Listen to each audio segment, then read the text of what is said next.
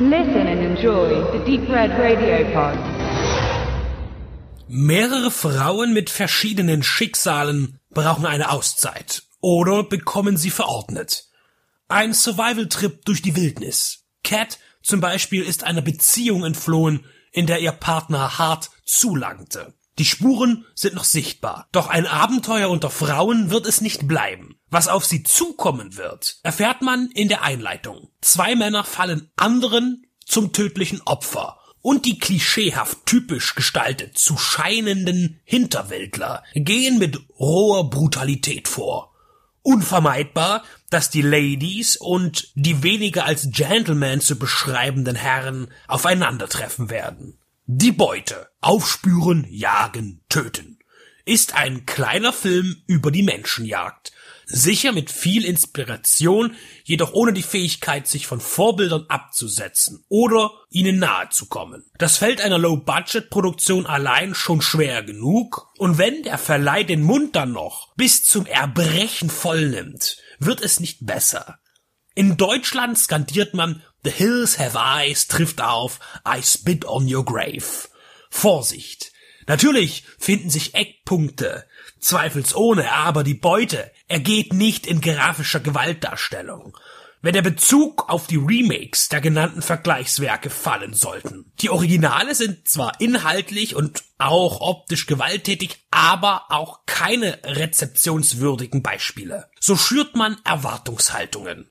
Den Verleih freut's, den Kunden nicht. Der in diesem Gefilde erfahrene Sammler und Seher weiß das allerdings aus jahrelanger Praxiserfahrung. Am meisten ärgert der Verweis auf John Bormans Meisterwerk Deliverance. Beim Sterben ist jeder der Erste.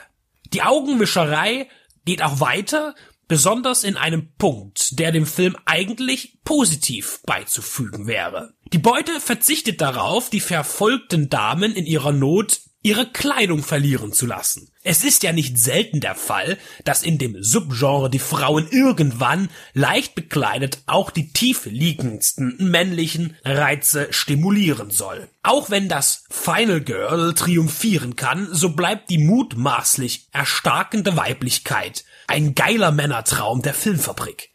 Cat und ihre Begleiterinnen bleiben stets bekleidet.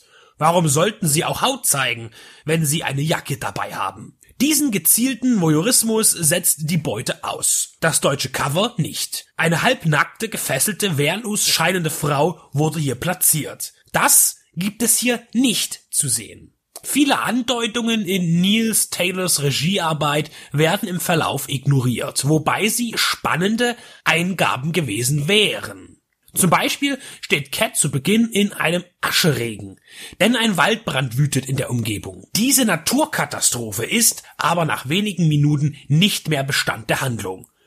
Die boshaften Männer zeigen sich manchmal kurz einer Spiritualität anhängig, einer verqueren Religionsinterpretation. So scheint es wichtig zu sein, dass Frauen rein sind und man nach dem Mord auch mal beichtet. Wo man bei den Damen um eine Vertiefung der Charaktere bemüht ist, so spart man es sich bei den Herren komplett aus. Optisch, handwerklich bietet der Film eine gute Basis, aber die fehlende Finanzkraft ist unübersehbar in der mäßigen Stuntkoordination ganz besonders zu bemerken.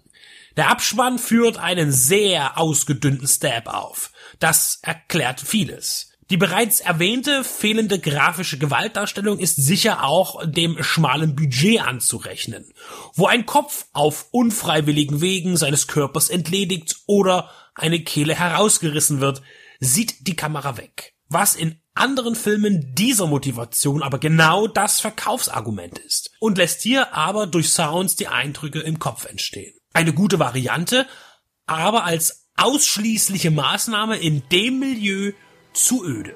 Und somit ist die Beute genreintern inkonsequent und bietet leider auch keinen anderen Wert.